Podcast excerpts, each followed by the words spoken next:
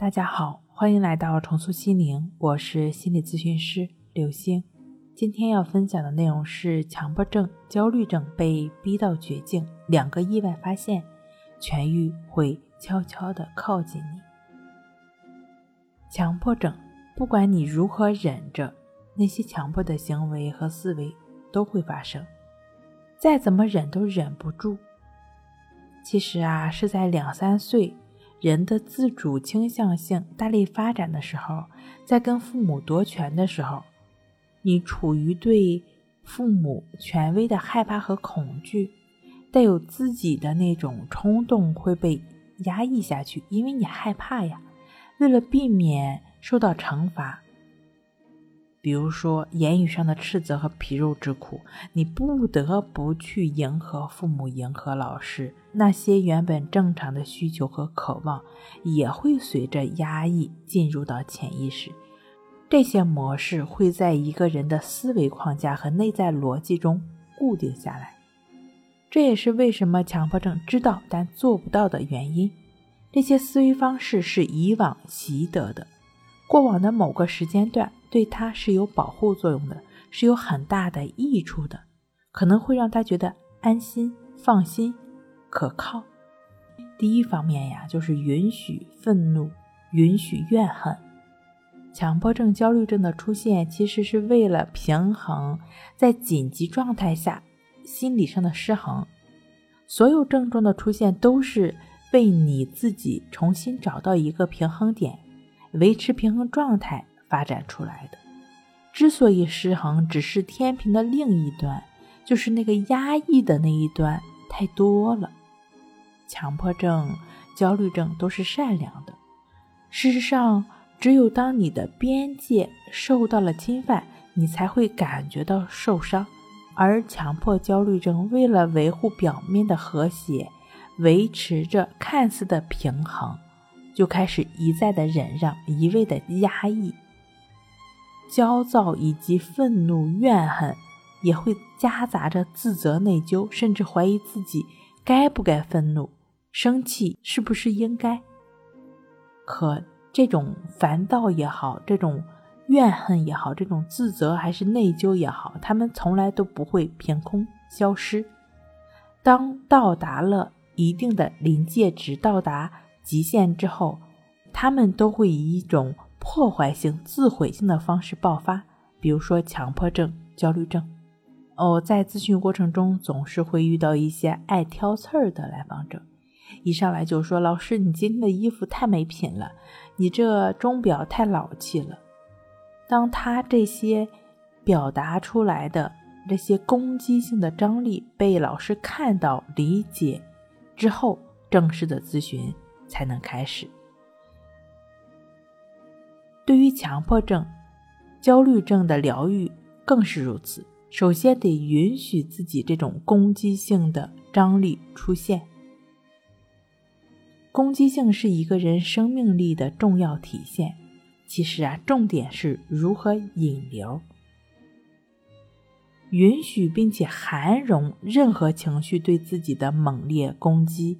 才是使天平自动恢复平衡的法宝。毕竟，这都是释放、疗愈的过程。如果负向垃圾让自己忍无可忍，可以通过《情绪自救》一书上的情绪平衡法，过渡情绪波动期，一般进行三到五个回合，会体验到情绪峰值的下降。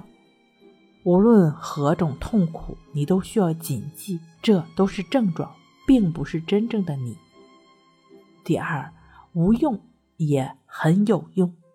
一位木匠指着栗树说：“这种树啊，造船容易沉，做棺材又容易腐烂，当房梁容易被虫子蛀，这就是一棵没用的树。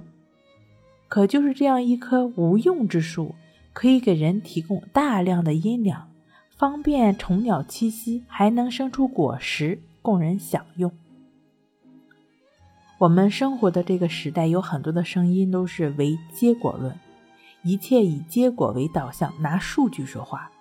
可事物发展本身的规律就是螺旋式的上升的，直线发展的企图本身就是荒谬，是违背自然发展规律的。被固化的有用论，比如说只有成绩好才能有个好前途，对于孩子来讲只管学习，别的都不在乎。长期下来呢，心理防御也会变得强烈和死板，孩子就会变成学习的工具，只会学习，最终可能连是非都不会分辨，自己的基本生活都料理不了。只看到有用的用处，而忽略了无用的大用。其实啊，弯路不仅是必经路，还是培养心理弹性、探索无限可能的窗口。强迫症、焦虑症的执着心，在于太想做点什么有用的事儿，缓解一下焦虑，缓解一下恐慌的心理。其实这是恰恰最要放下的。放下做点有用事儿的心理，一切的强求都只会让你陷入到更加强烈的症状中，或者是说，当你想要通过做点什么缓解症状、了除痛苦的时候，都在自动的卷入到下一轮的症状链条中。庄子说：“人皆知有用之用，而莫知无用之用也。”不强求这一刻没有的。无论是狂风暴雨，还是还是风吹草动，都不会影响到你。你只跟你的这一刻和现在的所有同频共振。不管是有用还是没用，不以结果论英雄。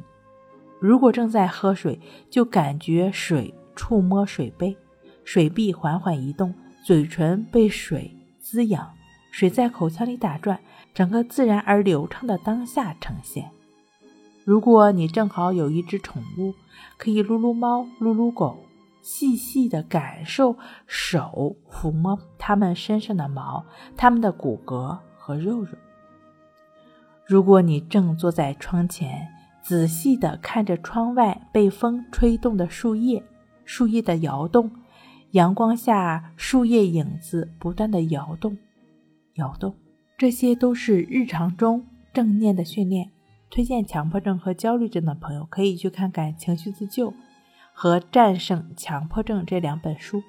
书上的抑制法亦是如此的练习，更是帮助患者在生活中、工作中随时阻断焦虑、恐惧，随时斩断焦虑、恐惧，阻断胡思乱想，做到顺其自然、切实可行的方法。好了，今天跟您分享到这儿，那我们下期再见。